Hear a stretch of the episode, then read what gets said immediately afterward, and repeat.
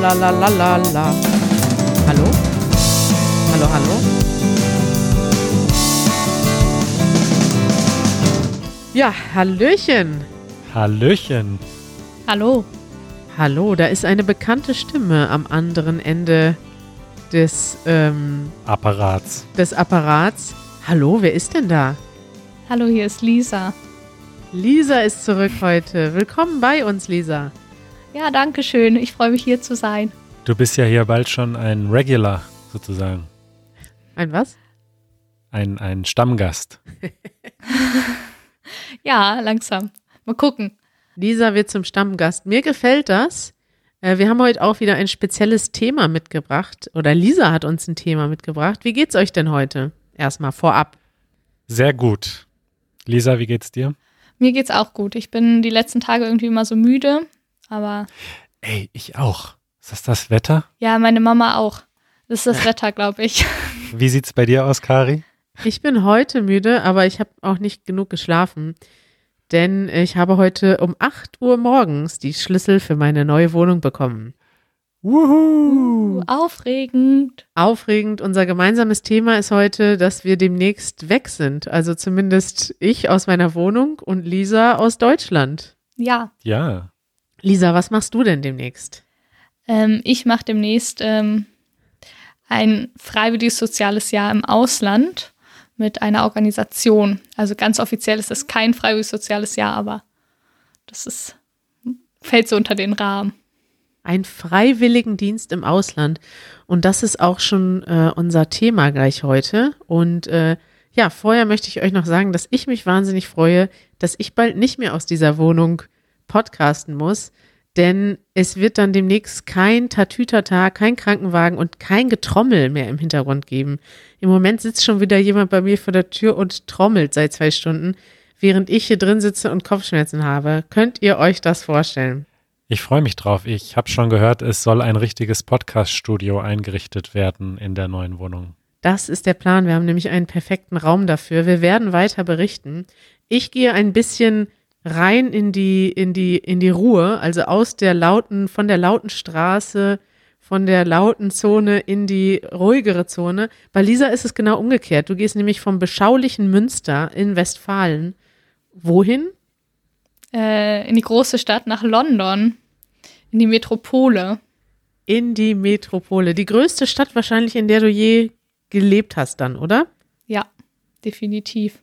Spannend. Das ist doch jetzt der perfekte Übergang, Manuel, für unser Thema der Woche. Thema der Woche.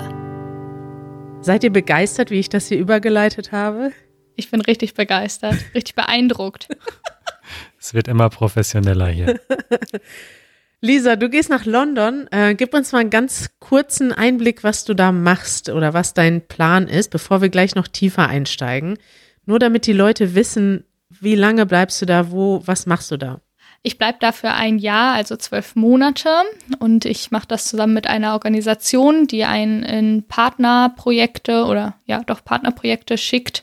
Und mein Projekt äh, kümmert sich um Menschen mit ähm, Fluchthintergrund und Asylsuchende. Genau. Soll ich noch mehr erzählen? Ja. Ja. ja, ich war mir gerade so unsicher, wie, wie, wie viel schon direkt am Anfang. Genau, also eigentlich ist es, also wegen Corona ist das jetzt natürlich auch alles wieder ein bisschen anders. Äh, aber eigentlich ist es ein Community Center, wo die Menschen hinkommen und sozusagen die erste Anlaufstelle haben. Und ähm, dort gibt es dann einerseits Essen oder auch ähm, Kleider, äh, Kleidung wird dort auch verteilt. Und ähm, dann gibt es aber auch so Projekte wie Englischunterricht, es gibt ein Gartenprojekt, es gibt sowas wie Mental Health, also ja, so psychologische Betreuung äh, für die Menschen, die dorthin kommen. Und dann gibt es auch Bürotage, wo man dann sich so ein bisschen um Spenden kümmert und um Öffentlichkeitsarbeit. Das heißt, du machst einen Freiwilligendienst in einer Non-Profit-Organisation oder in einer NGO. Freiwilligendienst sagt ja schon das Wort, was das ist. Man macht einen Dienst als Freiwilliger und man hilft als Freiwilliger, Freiwilliger in einem Projekt mit. Manuel, du hast auch mal sowas gemacht, oder? Ja, ich habe auch einen Freiwilligendienst gemacht, auch ein freiwilliges soziales Jahr. und ähm, ich habe das auch im Ausland gemacht und war in Polen. Erzähl uns mehr. Äh, ich habe bei einer Partnerorganisation äh, gearbeitet von der Organisation, mit der ich als Austauschschüler im, Austausch, im Ausland war. Also das ist ein bisschen kompliziert zu erklären. Also ich war mit der großen Organisation AFS als Austauschschüler in den USA und damals gab es kein AFS in Polen. Aber damit es einen Austausch gibt zwischen Deutschland und Polen, hat AFS damals mit einer Organisation in Polen kooperiert. Und in der Organisation habe ich quasi als Freiwilliger ja unter anderem diesen Schüleraustausch organisiert und, und die Austauschschüler vorbereitet und so weiter. Aber habe auch ganz viele andere Sachen gemacht in dieser Organisation. Also ich habe dann auch Englisch und Deutsch unterrichtet und war im Sommerlager. Und dann habe ich noch bei einer anderen Organisation mitgeholfen, ASF, Aktion Sühnezeichen Friedensdienste, und habe mit einem Holocaust-Überlebenden zusammengearbeitet. Also ich hatte da sehr, sehr viel Freiheit und habe ganz viele unterschiedliche Dinge gemacht in dem Jahr. Das ist ziemlich interessant. Bei dieser Organisation machst du auch deinen Freiwilligendienst, oder Lisa? Ja, genau. Und wie funktioniert sowas, wenn man jetzt einen Freiwilligendienst machen will? Ähm, was, woran, an wen wendet man sich dann? Mit, in welchem Alter kann man sowas machen? Lisa, wie bist du denn darauf gekommen? Ähm, ich bin darauf gekommen, weil das recht, also es mach, haben einige gemacht ähm, von meinem Studium. Die haben das alle allerdings davor gemacht, vor dem Studium. Und ähm, dann war ich selber noch bei Kulturweit, was auch, ähm, ja, auch eine Freiwilligenagentur ist oder so einen Freiwilligendienst organisiert. Und ich habe gedacht, das ist irgendwie eine schöne Erfahrung. Man ist ein Jahr noch mal im Ausland, was ich super interessant finde und super bereichernd. Und man macht gleichzeitig aber was Sinnvolles, weil man ja immer in irgendwelchen sozialen Projekten ist und gleichzeitig ja auch noch durch Seminare begleitet wird. Genau, und man kann das machen also es gibt das einerseits in Deutschland, dann kann man das, glaube ich, schon ab 16 machen. Und dann gibt es noch die Dienste im Ausland, da muss man 18 sein und es geht immer bis 26. Genau. Das ist ganz interessant. Ich habe das tatsächlich auch vor unserer Sendung nochmal nachgeguckt, wie sich sowas überhaupt definiert, ein Freiwilligendienst. Und zwar sagt Wikipedia dazu, der Freiwilligendienst, auch Freiwilligenarbeit in der Schweiz genannt, ist eine institutionalisierte Form ehrenamtlicher Arbeit. Das heißt, viele Leute engagieren sich ja ehrenamtlich. Manche Leute gehen zum Beispiel für eine Stunde oder zwei Stunden pro Woche in ein Projekt oder lesen vielleicht jemandem vor oder helfen in einem Krankenhaus oder helfen einer Familie. Und das ist jetzt eine besondere Form der ehrenamtlichen Arbeit, die nämlich strukturiert und zu einem bestimmten Zeitpunkt stattfindet und dann auch Vollzeit stattfindet in den meisten Freiwilligendienste. Und du bekommst normalerweise dann auch ähm, in dieser Zeit diese Zeit bezahlt, aber nicht als richtige, ja, nicht, bekommst kein richtiges Gehalt, sondern du bekommst dann meistens doch Unterstützung, wenn es um den, äh, um die Wohnung geht und du bekommst eine Art Taschengeld. Wie war das bei euch? Habt ihr das bezahlt bekommen? Musstet ihr dafür sparen? Wie war das eigentlich mit den Finanzen bei so einem Freiwilligendienst? Denn wenn man ein Jahr lang nicht arbeitet, ist das ja auch schwierig, sich selbst zu finanzieren. Ja, also bei mir war das ähm, tatsächlich auch interessant. Ich musste oder sollte vor diesem Freiwilligendienst ähm, Spenden organisieren für die Organisation, weil die Organisation kein Geld verlangen durfte für die Organisation. Also es war, gab ein Gesetz, dagegen, dass, dass es sozusagen Geld kosten durfte, aber gleichzeitig haben sie es gesagt, sie können es nicht organisieren ohne Geld. Und dann gab es so einen so Auftrag, dass jeder, der das macht, so einen Spendenzirkel aufbaut. Und dann haben mich irgendwie ganz viele Freunde und Bekannte unterstützt. Und dann ist am Ende irgendwie da dieses Geld zusammengekommen. Und meine Bezahlung dann wiederum war genau wie du gesagt hast. Also ich habe aus Deutschland von der Organisation ein monatliches Taschengeld bekommen und äh, in Polen hat mir die Organisation dort eine Wohnung gestellt, beziehungsweise ein, nicht eine ganze Wohnung, sondern ein Zimmer in einer großen Achter-WG. Das war auch eine sehr lustige Zeit.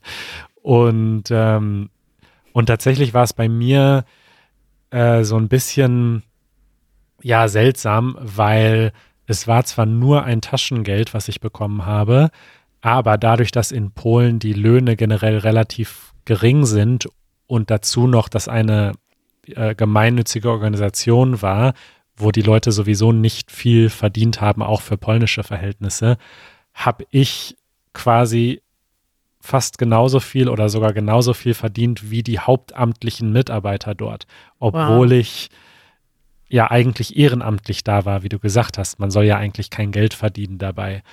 Das war so ein bisschen komisch, aber das lag halt daran, dass dieses Taschengeld fix aus Deutschland kam und da alle sozusagen den gleichen Betrag bekommen. Ich glaube, das waren so 400 Euro im Monat oder so.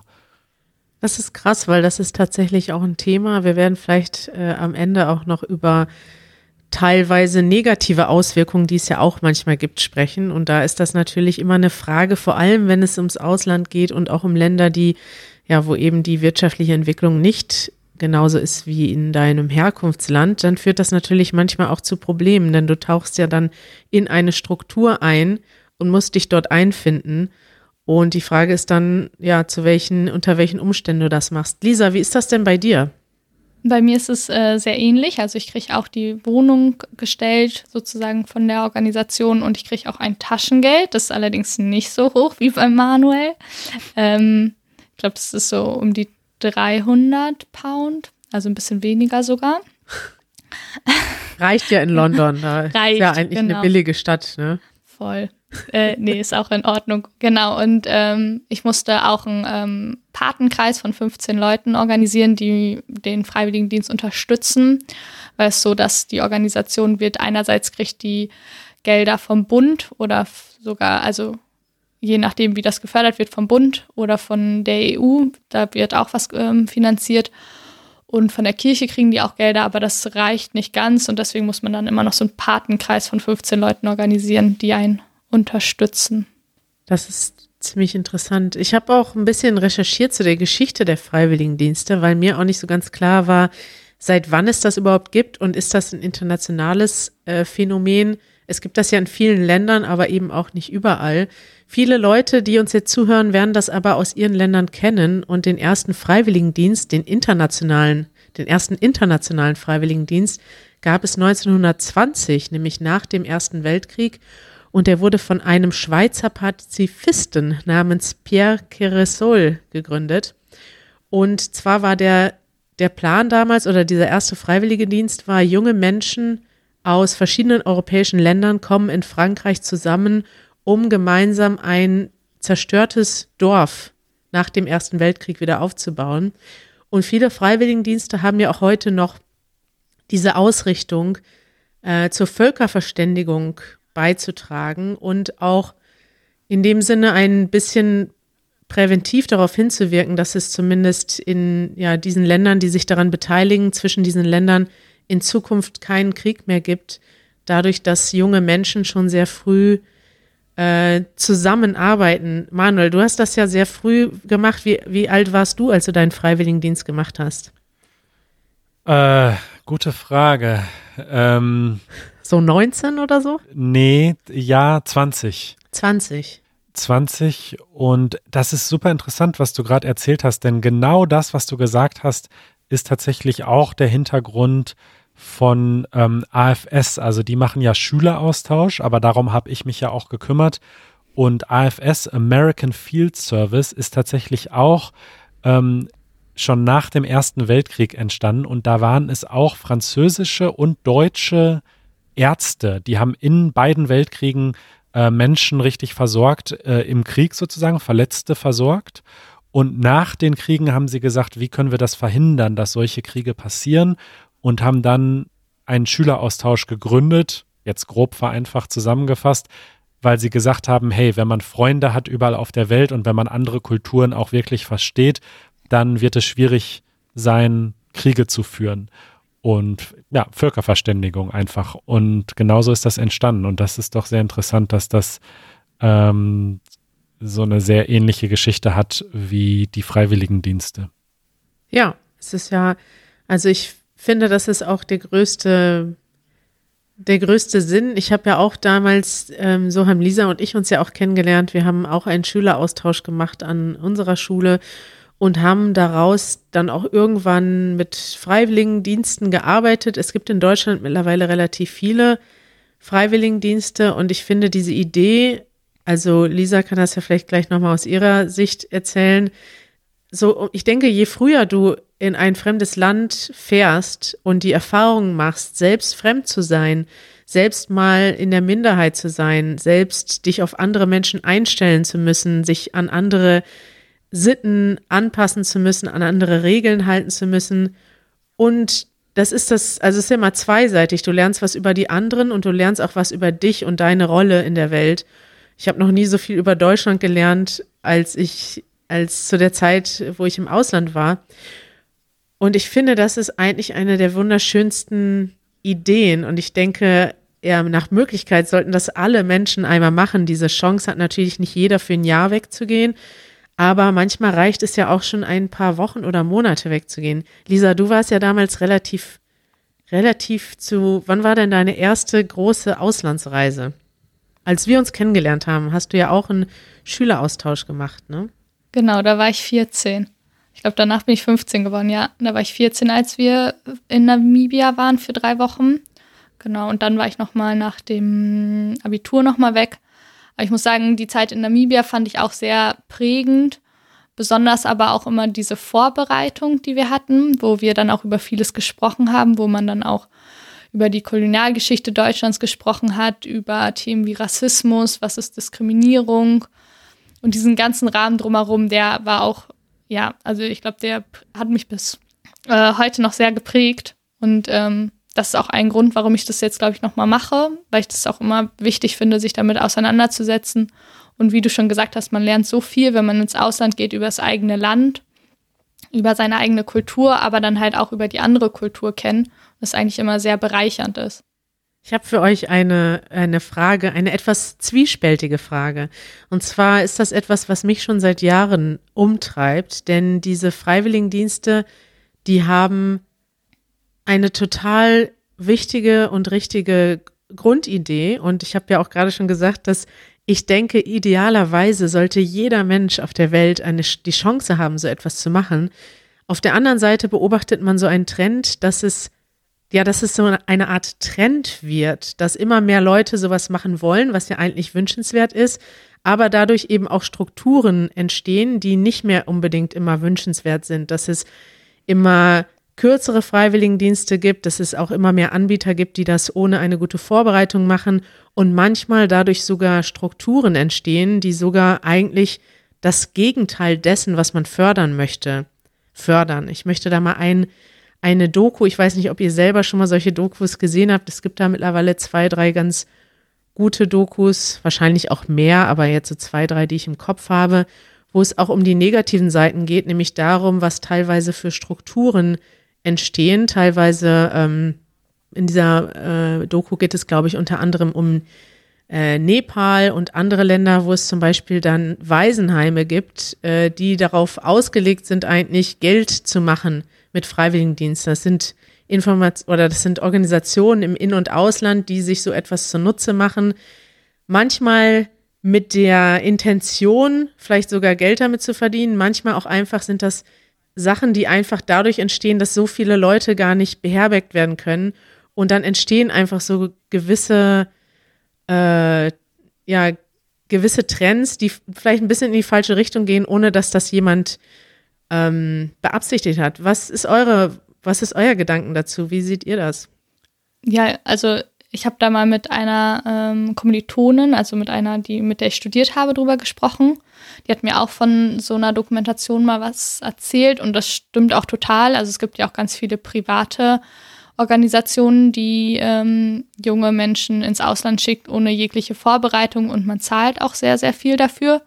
Und das ist halt total, also aus meiner Sicht total unsinnig, weil du überhaupt gar nicht vorbereitet wirst die Leute da halt irgendwas machen, am meisten, also auch mehr reisen und dann halt solche Strukturen, glaube ich, entstehen, ähm, wie, wie in diesen Dokumentationen aufgezeigt wird und auch so ein bisschen man sich fragen muss, also dass auch so eine sehr privilegierte Rolle ist, in der man dann als deutsche Person in ein anderes Land geschickt wird und dort Tätigkeiten übernimmt, für die man gar nicht ausgebildet ist. Deswegen habe ich mich auch ein bisschen schwer getan oder mich zumindest versucht, so gut es geht, so ein bisschen zu informieren, weil ähm, es gibt dann natürlich auch so Organisationen, die jetzt aktiv sozusagen nochmal in eher so kulturelle Einrichtungen, also zum Beispiel Kulturweit entsendet ja oft in so Einrichtungen, die eh so einen deutschen kulturellen Hintergrund haben, wie zum Beispiel das Goethe-Institut, wo ich so ein bisschen das Gefühl habe, dass da so ein bisschen, ja, gegengesteuert werden kann. Also dadurch, dass ähm, das Auswahlverfahren schon viel, viel schwieriger ist, um überhaupt da angenommen zu werden, um diesen Austausch zu machen und dann halt auch, dass so eine Einrichtung ist, wo man niemandem seinen Arbeitsplatz so aktiv wegnimmt oder wo, wo sozusagen auch nochmal vom Staat so ein bisschen drauf geachtet wird, wo die Freiwilligen hinkommen. Aber es ist auf jeden Fall, denke ich, äh, ein Aspekt, der äh, sehr kritisch ist, dass es so privatisiert wird.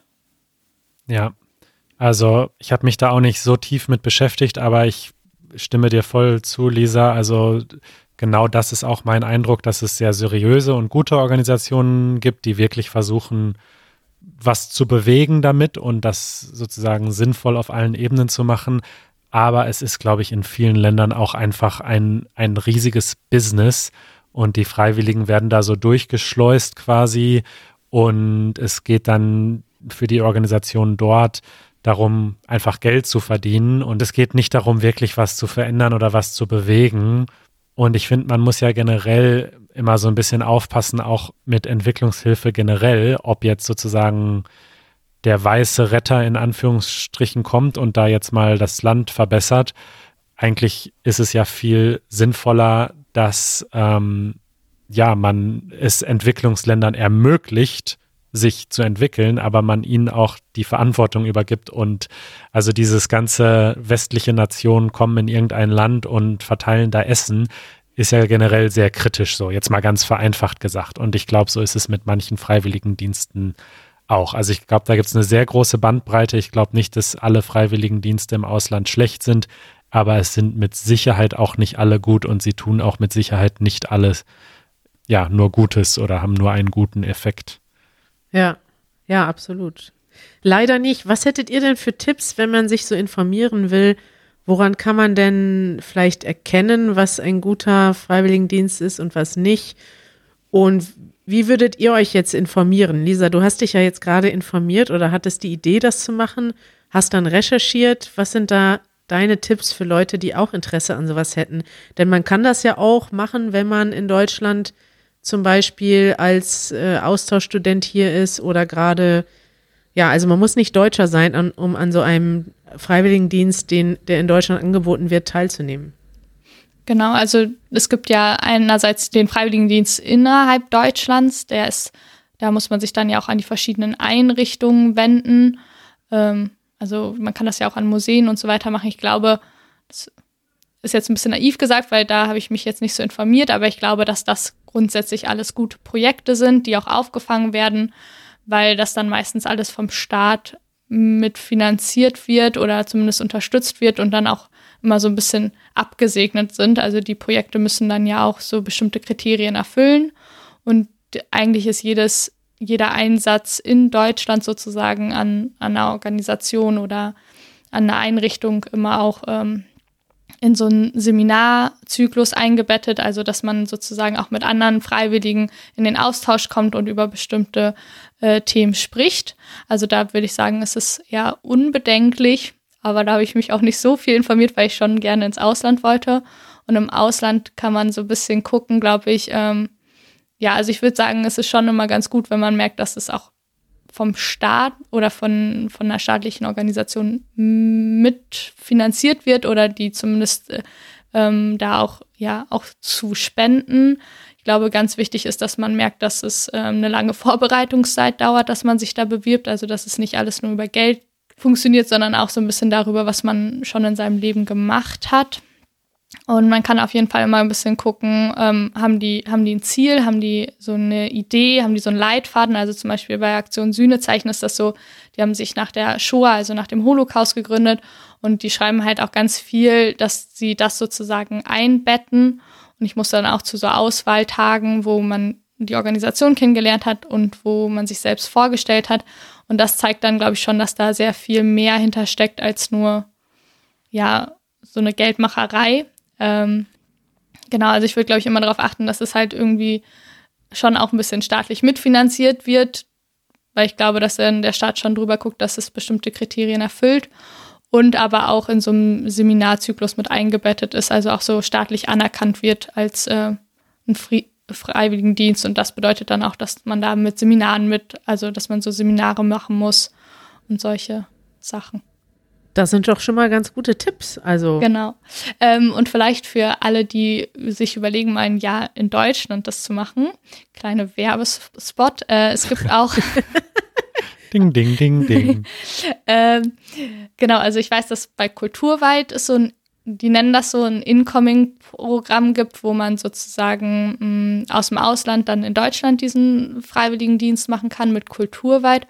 Und bei Aktion Sühnezeichen gibt es das auch, dass man aus den Partnerländern, wo Aktion Sühnezeichen ist, auch in Deutschland dann, ich, ich, weiß nicht wo hier, aber auch bei Museen oder so, auch so ein Jahr machen kann. Und vielleicht ist das ja für den einen oder anderen von Interesse. Nicht nur Museen, Lisa, das klingt Nicht nur Museen. Langweilig. Ja, nein. Nichts gegen die Museen, aber es gibt auch richtig spannende Projekte in Deutschland und es gibt mittlerweile, was ich auch eine gute, also das ist eine gute Entwicklung, das ist Natürlich leider nicht immer ganz 50-50 ähm, oder ganz auf Augenhöhe in dem Sinne, aber es wird von vielen Freiwilligendiensten mittlerweile so angeboten, dass man eben nicht nur Deutsche ins Ausland schickt und dann einen sehr einseitigen Austausch hat, sondern eben auch Incoming-Programme, das nennt man dann im Deutschen interessanterweise mit dem englischen Namen auch, äh, Incoming-Dienste hat. Und das ist doch ein guter Tipp für alle, die mal Lust haben, vielleicht einen freiwilligen Dienst oder ein freiwilliges soziales Jahr in Deutschland zu machen. Manuel, hast du noch Tipps hinzuzufügen? Nee, ich habe da nicht viel hinzuzufügen. Ähm, ganz wichtig aber tatsächlich auch diese Vorbereitung und Nachbereitung. Ähm, das ist nicht nur, also das ist auch für einen selbst wichtig.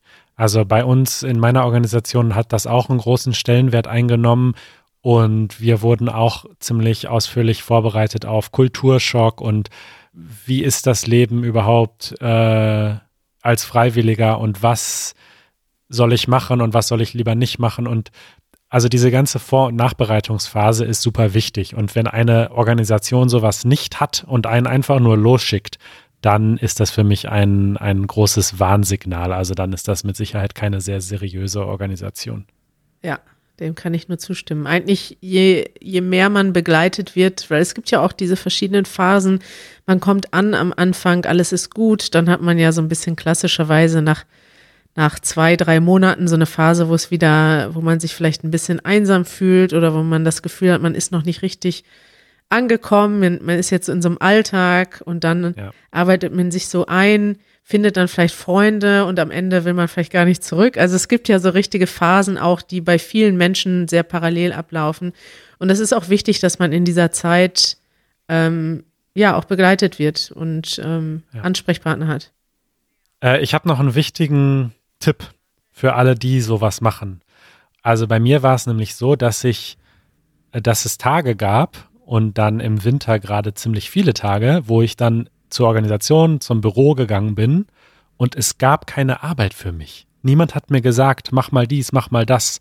Hier ist was zum Organisieren, hier ist ein Deutschkurs. Es hat mir einfach niemand Arbeit gegeben.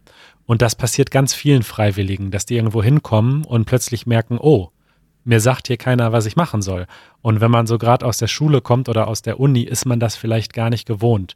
Und der Trick, das hat bei mir ein bisschen gedauert, bis ich es dann verstanden habe, ist, man sucht sich dann Arbeit und man erschafft Arbeit und man guckt, wo man was bewegen kann und wo man nützlich sein kann. Und ich habe ja gesagt zum Beispiel, ich, ähm, ich war eigentlich bei einer ganz anderen Organisation und habe dann trotzdem bei ASF mitgeholfen, weil die nämlich zu wenig Freiwillige hatten in dem Jahr und ich zufällig mit welchen zusammen gewohnt habe, die mir das gesagt haben. Und meine Organisation hat dann gesagt, ja, kein Problem, dann macht das halt auch noch so. Also Geil. das ist meistens ziemlich flexibel. Man muss nur super proaktiv dann sein. Und wenn man dann einfach nur rumsitzt und nichts macht oder nur halt dann Party macht, ist das echt verschenkte Zeit. Also das, das wäre meine große Empfehlung, super, super proaktiv zu sein. Ja, werde ich mir merken. Danke, Marc. Von dir hätte ich sowieso nichts anderes erwartet, Lisa. Ja, nee, ich habe mir das auch schon vorgenommen. Also das ist, glaube ich, was, was man echt immer häufiger hört, dass es nicht so viel zu tun gibt. Und dann ist es aber auf jeden Fall nochmal gut zu hören, dass man ja, dass man einfach selber Ideen entwickeln sollte und Ja. die meisten Organisationen auch sehr offen und positiv mit umgehen. Voll, ja. Die sind dankbar. Lisa, ich würde mich sehr freuen, wenn wir uns vielleicht in einem halben Jahr oder Jahr nochmal unterhalten und du uns dann ein bisschen mehr erzählst von deinem Leben und deiner Arbeit in London und wie das dann tatsächlich für dich ausgegangen ist. Ich bin sehr gespannt und fiebere mit dir mit und hoffe, dass du uns auf dem Laufenden hältst. Ja, das können wir gerne machen. Ich bin auch sehr gespannt und äh, fieber auch ein bisschen mit, weil ja alles noch alles noch ein bisschen un, ungewiss ist äh, mit Corona, aber das, äh, das klappt schon alles, ja. Das hoffe ich für dich.